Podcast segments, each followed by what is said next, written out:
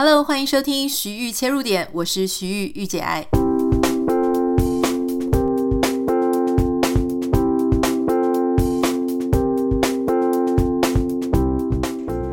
收听今天的节目。今天呢是感恩节之后的礼拜二，那这一天其实有一个特殊的名词叫做 Giving Tuesday。那 Giving Tuesday 呢，就是说给予的礼拜二，它其实是一个、呃、一个节日了哈。就是说每个感恩节之后的那个礼拜二呢，呃，就是通常都会在美国有很多人会开始举办一些捐献的活动、捐助的活动，希望可以在这一天呢，能够号召非常多的募款，呃，募集非常多的捐赠物品给需要的人。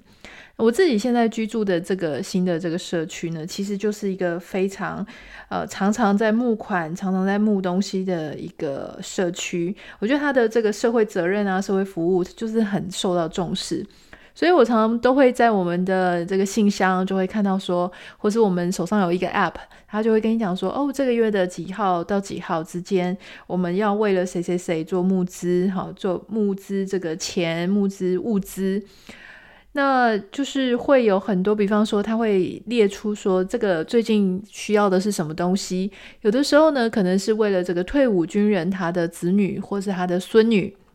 募集一些，例如说小孩子的玩具啦，募集童书。那有时候是为了一些呃其他社区哈，或是有需要的人，或是失业的人，他们募资一些。呃，主食，比方说有时候是米，有时候是 pasta，然后有时候是油啊、等等的。那前一阵子我们就是买了超级大的一包米嘛，结果后来刚好遇到这个 donation，就是这个募资的一个计划，然后我们就问说，我们可不可以就是包成，它好像需要一到两磅，可是我记得我们买的是十五磅的米。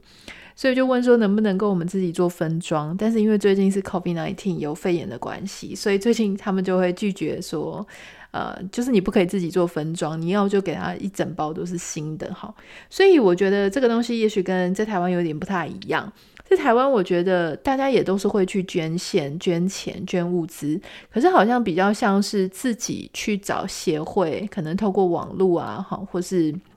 呃，协会会做一些募集，协会本身那比较少是由呃社区社区的一些邻里好做的一些活动。我我自己的经验是这样了，我不太确定。当然，如果说你的社区呃是一个非常在意社会责任、社会服务的，那当然是很好。好，那今天因为是这个日子啊，那我就想到说，我昨天晚上刚刚好哈，就是稍微有一点点关系的一个话题。我昨天晚上看了一部 Netflix 上面呢，就是我之前就有点想看的，因为呃，女主角是长泽雅美，她是一个电影。长泽雅美呢，她你知道，她以前演的都是那种小清新啊，很清纯的女生，然后楚楚可怜的样子。结果她居然挑战了一个非常夸张的角色，她是演一个超级没有责任感、一个废柴母亲。这个废柴母亲她有一个儿子，后来又多生了一个女儿。哈，那这个妈妈呢，她就是就是非常的颓废，非常的烂，就是也不愿意工作，到处寄生在。这不同的男人之间哦，一直发生不同的性关系。她不愿意工作，那家里的人也都已经不断的被她借钱，她都没有还钱。然后她拿到钱就去打柏青哥，叫柏青哥，也就是一个社会上的，我觉得算是一种害虫的感觉啦。那当然会养出一个社会上的害虫，它背后一定有一些自己的问题嘛。但是如果说我们作为一个观众去看这个电影，你就会觉得很痛苦，就是这个妈妈，这个长泽雅美她演的这个角色呢，哈，她就是没有办法，她也不愿意自己赚钱，她就会叫她的儿子去，呃，去耍可怜，装可怜，哈，去跟他的爷爷奶奶哭，去跟他自己的生父哭，然后有的时候讲谎话，有时候讲真话，然后他就叫儿子去帮他借钱，因为他自己已经借不到了嘛，哈，就想要透利用他的儿子。反正这个儿子呢，跟着他，然后常常就是有一餐没一餐的啊，甚至他遇到一些莫名其妙的男人，就跟对方把对方带回来上床，然后儿子就在旁边。所以作为一个母亲呢，你会觉得说，真的是有够烂的。好，那我昨天看这个电影，哈，我很少这样子，就是我兴致勃勃的想要看，结果呢，也不是演得不好，他演得很好。剧情呢，就是也 OK，可不知道为什么我第一次看哈，我就看了他大概四十分钟，我就把电视关起来，我真的看不下去了。我先生在旁边大概看十五分钟，他就走了哈，因为那个妈妈的没有责任感跟很废，然后很烂的那个程度，就是你搞到你看不下去。后来四十分钟后呢，我真的受不了，我就关掉电视的时候，我就一直在想说。为什么我已经有心理准备了？可是我打开电视，我还是四十分钟我就忍受不了哈。后来我就自己想了一下，我就觉得说啊，可能是我对这种天生那种废柴性格的人，就真的是很没有包容力，也很看不下去。我后来就想一想说，对耶，因为你知道，其实我们多多少少身边会有各式各样的朋友嘛，哈，有时候是你很久以前就认识的，那所以可能就一直保留到现在。可是，如果不是你近期内认识、近期内认识的朋友，很可能就会跟你有一样的呃兴趣啊，一样的工作领域，一样的场所。你们可能是因为哦彼此价值观很相近，所以呃就聚在一起。可是以前的那些朋友呢，那就不一定好，因为每个人的状况啊、个性都会改变。所以你就会发现说，哎，其实有时候甚至是亲戚哦，哈，确实就是会有这种废柴型的人。所谓废柴型的人，讲废柴好像很很严苛啊，这个词。可是我我觉得废柴可能算是呃形容词里面呢，虽然听起来不好听，可是还算没有那么刻薄的哈。所以我们就先用废柴这两个字来讲好了。就这种废柴型的个性呢，他们其实基本上就是自己不愿意出去赚钱，不愿意赚辛苦钱。那然后他就是可能平常每天也没什么目标哦，他就是做着非常简单的事情，然后整天不知道干嘛，看电视、打电动，然后讲人家八卦，也不出去工作，不出去付出他的劳力，哈，就是等于算是对社会上并没有一些。积极生产的一些意义，那你有些人就会说啊，我是不是因为可能像有一些妈妈，她刚生完小孩，可能有几年她没有办法出去工作，她就会想说，那我是不是一个废柴？我要讲这个废柴的定义哈，还不是这么容易达到。如果你曾经是社会上一员，你也很想要出去工作哈，你有那个积极进取、积极出去想要发挥自己能力的心，那你就不是一个废柴。废材呢，就是说他完全不想要去付出自己的劳力、自己的才能，完全不想要有任何的 output，他就是想要这样子，呃，活下去，就是继续保持他的呼吸。就是这样好，那要努力的事情呢，就是都是靠别人哦。但他也不想要照顾家里。你就说，如果说我只是照顾家里，不想出去工作，那算废柴吗？那也不算，因为你至少照顾家里、打扫家里哦，你还是有在做一些有意义、有帮助的事情。但像那样子的废柴呢，基本上就什么都不做了哈。所以，嗯，如果你自己很好奇，说我对废柴的定义，我建议你也可以去看这部电影。这部电影的中文名称叫《母子情结》。母子情节的那个节是呃劫后余生的那个劫，那英文的名字呢叫 Mother 哈，所以如果你很好奇的话，你可以去看。但我也蛮好奇，说你到底看几分钟之后你会看不下去？当然，我后来昨天睡前我又试图再继续看，我我觉得我慢慢看应该可以把这部两个小时的电影看完，可是我就是没有办法一次看完，我觉得我心理负担太重了。好，讲到这一句呢哈，其实我想要讲的是说。关于废柴，我们今天来谈关于废柴这件事情。其实废柴哈，我说它其实不容易达到，因为其实大家记得我们前几集有一集我很哽咽嘛，好，因为那天状况不好，很累，然后生理期前，然后所以觉得说哦，完全不想努力，我就是想要休息，就这几天我都不想要做有建设性的事。这样算废柴吗？我个人认为这样不算哈。如果你只是几天的情绪不佳，哈，三到五天，好，平常的时候一个月有几天要休息，或是说呢，你可能一个案子，好，忙忙忙忙，到结束之后呢，诶，到下一个案子中间，你有一两个月的空档，这一两个月呢，你想要游山玩水，做一些完全无关的事情，这样也不算。好，但如果你发现了你或是你身边的人，他是经年累月的，好，半年、一年、好几年，他都不想要出去工作，然后也没有兴趣，也不学习，然后也不帮忙，好，都就不做任何你觉得比较像样的事情，那个才算。好，那为什么哈？有一些人他就是可以做到这样子的一种废柴的情况呢？其实呃，我们有一些网友其实常常会写信跟我分享一下他们家里的状况，有一些呃二十出头的年轻人，他非常的痛苦，因为他的父母就是。像这个电影这样子，当然也许没有那么夸张。他父母只是不出去工作，哈，有的时候可能是身体不好，所以不出去。那因为你都不出去、不出门，所以你的身体状况就会更差。因为其实身体是需要走动、需要运动、需要劳动的。可是如果你就一直都窝在床上呢，它就是一个恶性循环，就是会越来越差、越来越差。那像有一些人，他就是不想走出去，最后变成走不出去啊。所以有一些网友，他们就会告诉我说，在他二十出头还在念大学的时候，他已经要开始不停的出去打工，啊，去养他的妈妈，去养他的爸爸，那，就是因为他的爸爸或妈妈就不出去工作，完全就是靠小孩，叫小孩出去上班，叫小孩出去工作，也不管小孩的念书，所以那孩子很痛苦，因为你想。我们二十几岁的时候，我们在干嘛？我们二十几岁的时候就是大学生啊，大学生就是会跟同学出去玩，然后也许去打工。可是我们去打工是为了要增加我们的人生经验，不是为了要你知道，也许顶多是付自己的学费啊，买一些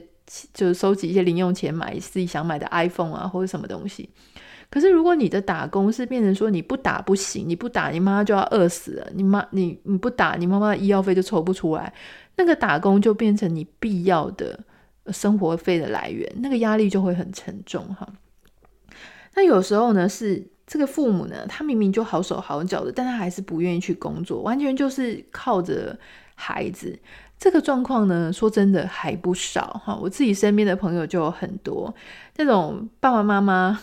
都。不愿意孩子结婚哈，因为结了婚之后，他就觉得孩子你如果结婚，你的钱呢就会被你的新的家庭拿去哈，或者他不愿意他的孩子嫁到国外，因为你如果嫁到国外呢，我可能你自己需要用钱，我就拿不到你的钱哈，或者有一些家人呢，他就是诶看到孩子嫁的哦有嫁了人之后呢，就会说，那你能不能跟你的另外一半多拿一点钱，好，就是来养我。所以就是像这样子的，明明就是你也可以出去工作，但他们就是想要享清福的这种状况呢，其实非常的多。好，那五秒钟之后呢，我们来回来哈，就讲说，来讨论一下说，为什么有一些人他就变成了一根废柴？那当我们身边有这样子的废柴型的人，哈，不管是朋友或者我们的父母。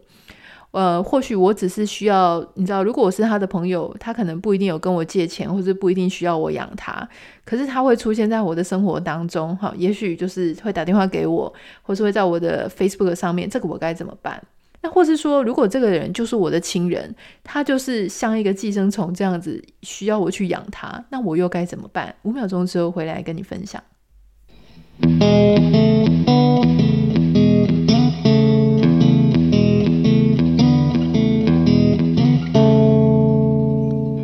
不太知道你的身边呢，是不是有这样子一个废柴的朋友，或是甚至废柴的亲人，非常的困扰着你哈？因为基本上我自己的个性是我很不能接受这样子的类型的朋友或家人，就是我没有办法眼前出现这样的人，因为我自己就是完全截然相反的，我每天都会找一大堆事情给自己做。那你知道，其实如果就客观的条件来看，我现在有先生，然后我嫁到国外。我基本上呢，如果我不想做事情，好，我之前也有积蓄。我如果其实照正常来讲，我我可以不要做事情的，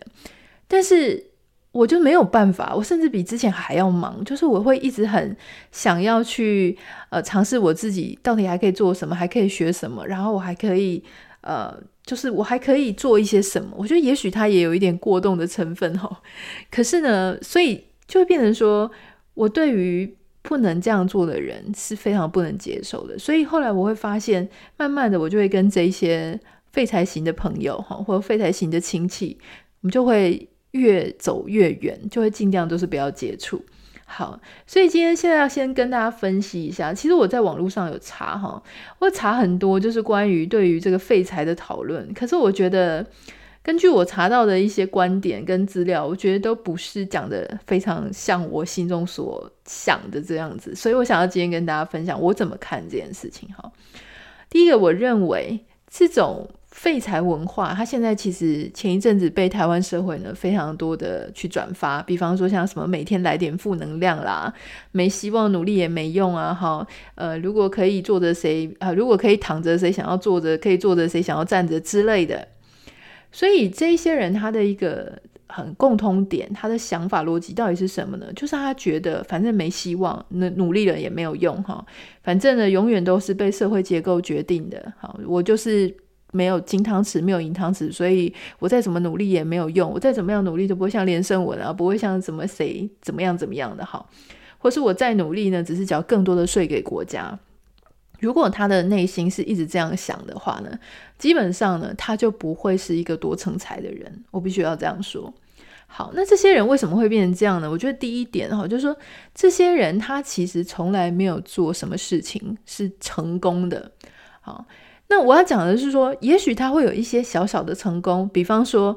像呃刚刚讲那个电影的母亲，她就是一有钱就跑去打帕帕庆狗。有些人呢，一有钱就拿去赌哈。你说有没有可能在打帕庆狗或是在赌钱的时候呢，他赌赢了或是中乐透了哈？他中过有有可能，因为通常这种东西就是刺激反应，刺激反应嘛哈。五次输十次输，给你一次赢呢，就会让你继续的。掉在下面哈，就是继续沉迷在里面，所以这是有可能的。可是这样子的胜利，这样子的赢一件事情，我不认为它叫做成功。哈，呃，也许他这些事情呢，会让他尝到一点点甜头，可是那些甜头并没有让他把自己的生活变得更好。我们要讲说，假设有一天有一个人。好，他的这个乐透让他得到了一百万，结果他得到一百万之后呢，他就把这一百万拿去梭哈，就继续买更多的乐透，结果输得一败涂地。这个就叫做我所谓的没有因为他所得到的小小的成功、小小的幸运，把自己生活变得更好。好，假设另外有一个人，他有了一百万，他有了一百万之后呢，他就做一些比较有建设性的事情，哈，也许做一些自己很有把握的小生意，啊，或者说在网络上创业了，啊，或者说做了一些不一样的事情，所以这个一百万让他变成说，哎，可以有机会从一百万第一桶金，好变成好开始赚十万，每个月赚十万啊，赚十万，赚十万，所以他可能原本开始呢。呃，是零，就跟大家都一样。但是因为他把握了这个小小的幸运，并且让自己的生活因为这一桶金变得更好，变得更上轨道，所以这个就会变成两条完全不一样的路哈。我不太知道说你自己的状况会是怎么样，但是我想，如果在任何一个小幸运，我们都好好的把它掌握住，而且。因为这个小幸运呢，好，我们是真正把它运用在生活当中，做让生活做一个彻底有可能的改变，那就是不一样。第二点就是说，这些人呢，这些废材型的人，他基本上呢，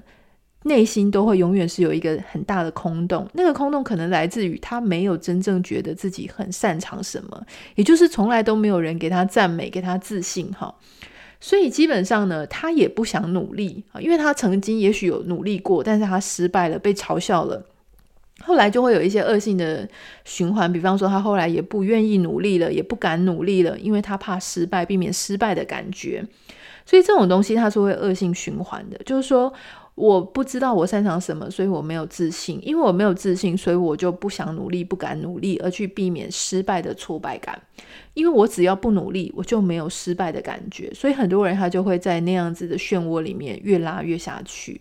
也是，也就是因为这样子，所以他没有办法培养出他自己真正内在的自信。哈，第三点就是说。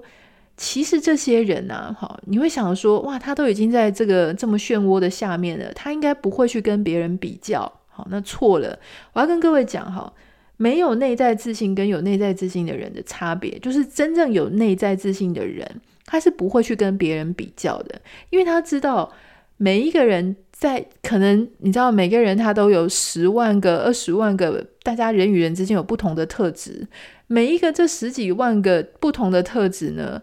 呃，大家都有一些高高低低，所以你完全没有比较的基准点嘛，根本不需要去比较，因为每个人都是不一样的。可是没有内在自信的人呢，他就是会去比较。那他比较的基准点是什么？很简单，就是钱，就是你外在条件看起来好不好？你有没有一个响亮的 title？你有没有貌似成功？好，所以这一些人他其实内心里他也没有办法放弃比较的心理，哈，但是因为他比不赢，所以他只好就去跟更差的比。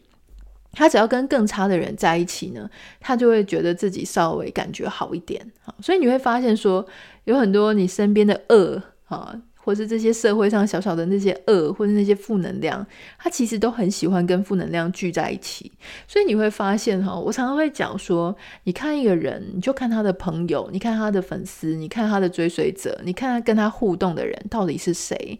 那一些人如果是比较正能量的呢？哈，基本上正能正能量的人都会跟正能量的人在一起，负能量的都会跟负能量的人在一起。哈。那特别是负能量的，通常都很容易变成一个超大的漩涡，所以你就会发现说，哎，有一些社会上不管是网红啦，哈，或者说一些公众人物啊，他们特别喜欢讲人家负面的、八卦的，然后用很恶意的眼光去看事情，去见不得别人好的那个东，通常都会在一起。哈，那当然也不是说他们全部都会很好，有时候这种类型的人，他们也会互相攻击彼此。哈，我觉得这个是还蛮有趣的。好。那所以，因为他们跟自己就是跟大部大大部分的人比不赢嘛，所以他们只好跟更差的比。那他们对他们自己比自己好的人呢，就会觉得很深恶痛绝，就会去说他们的坏话，会觉得说他们的成功都是乃自于都是因为他们的背景好，因为他们的金汤匙，因为他们的社会结构，因为他们长得比较好，因为他们有一些马骨，可是他都不去想。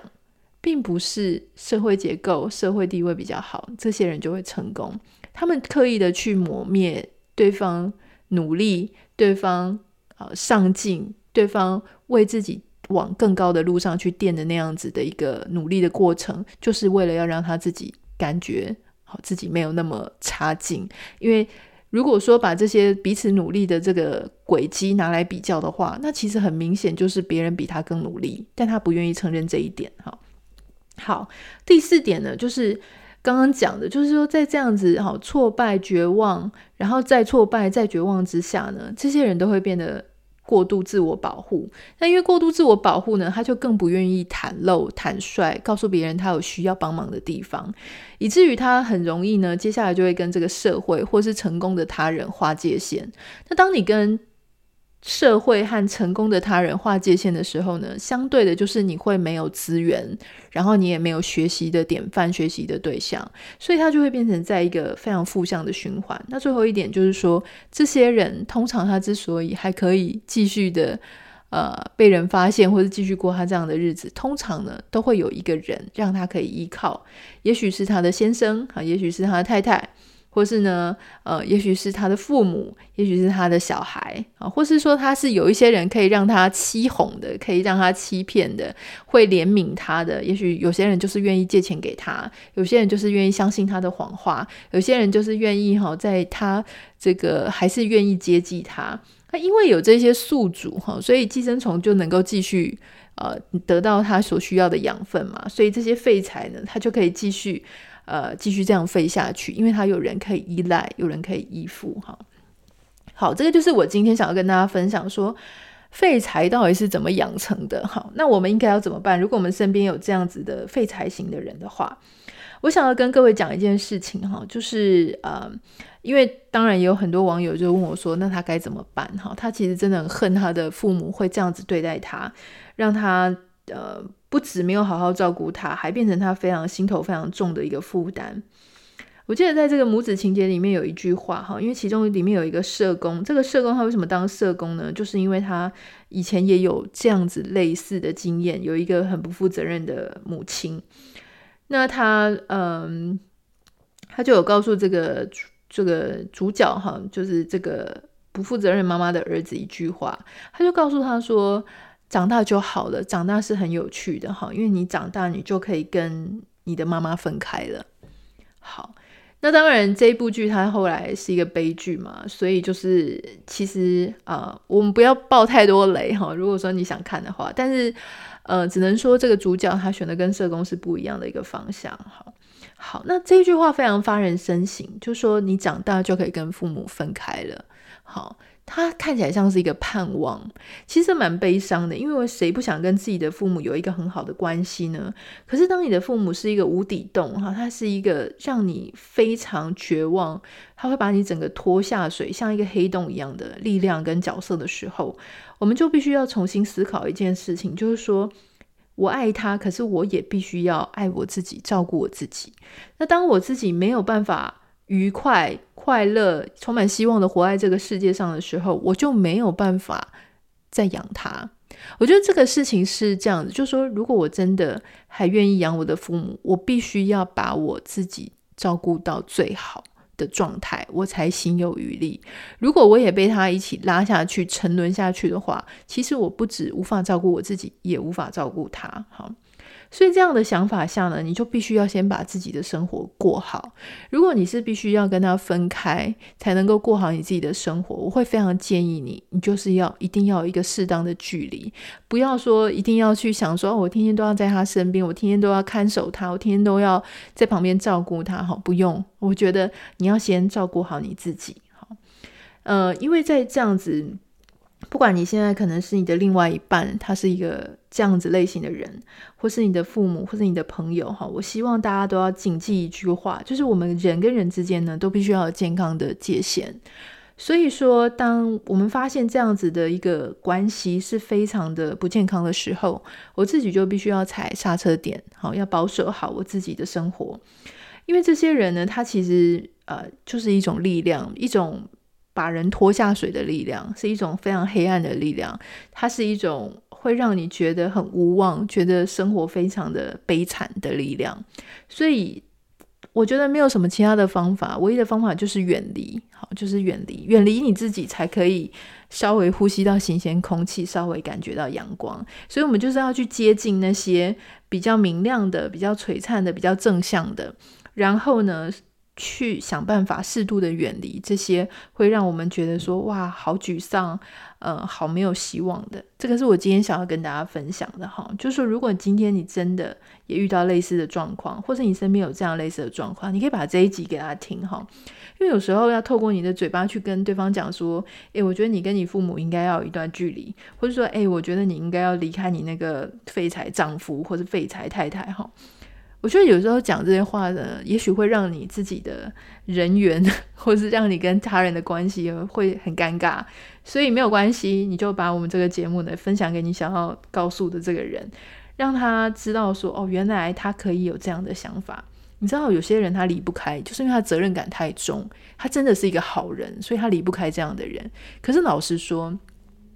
不愿意自救的人，好，他不只是会危害他自己，还会危害那些。呃，愿意照料他的人，所以我觉得这个东西必须要有一个开始，一个结束。这个就是今天的节目想要跟你分享的，稍微有一点沉重，但是我觉得它是蛮重要的，因为或多或少，也许我们生命当中都会经历到这样子的一些经验。好，如果你想要跟我分享什么的话呢，可以写私讯到我的 Instagram 账号 Anita 点 Writer A N I T A 点 W R I T E R，也邀请大家拜托拜托在那个 Apple Podcast 上面帮我们留下五颗星跟留言。有些人问说，到底是不是要按星或者要留言这个排行才可以往前？哈，诶，说真的，我我觉得苹果的这个排行榜是一个谜，很多人都觉得是一个谜。哈，就是嗯，搞不清楚它的演算法到底是怎么算的。我们只能尽力做我们可以做的事情，然后尽力把我们想要做的事情做好。因为老实说，说真的。排行榜它是有助于我们的节目可以被更多的人听到，更多人看到。那当然，除了排行榜之外呢，如果你愿意，可以分享在你自己的脸书上，或是你可以把我们的链接贴给你所关心的人，或是你觉得需要的人、需要的朋友，这个都有助于可以让更多人接触我们的节目哈。我自己并没有非常追求排行榜上的名次啊，所以没有关系。但是我是真心希望。呃，有时候你知道有一些点，有一些触发的点，它就是因为你听到别人的意见，所以你原本没有想过这种想法呢，却因为诶，也许被启发了一点点，所以就对你的生活当中，也许会觉得比较释放，也许会有一些帮助。所以我我真的在意的就是只有这个哦。所以呃，无论是排行榜也好，无论是你愿意分享给朋友也好，我都请大家帮我一个忙。让你也成为一个善意的，让你成为一个资讯的传播者，就是可以帮助我们把这些也许谁会需要的讯息给传递出去。我们或许没有办法，不一定会捐钱，不一定会捐物资。好，在这个 Giving Tuesday，也许我们就只是因为随手的分享了一个资讯，我们就可以把爱跟关心传达出去。这个是今天特别想要请大家一起帮忙的。好，那我们就下次见喽，拜拜。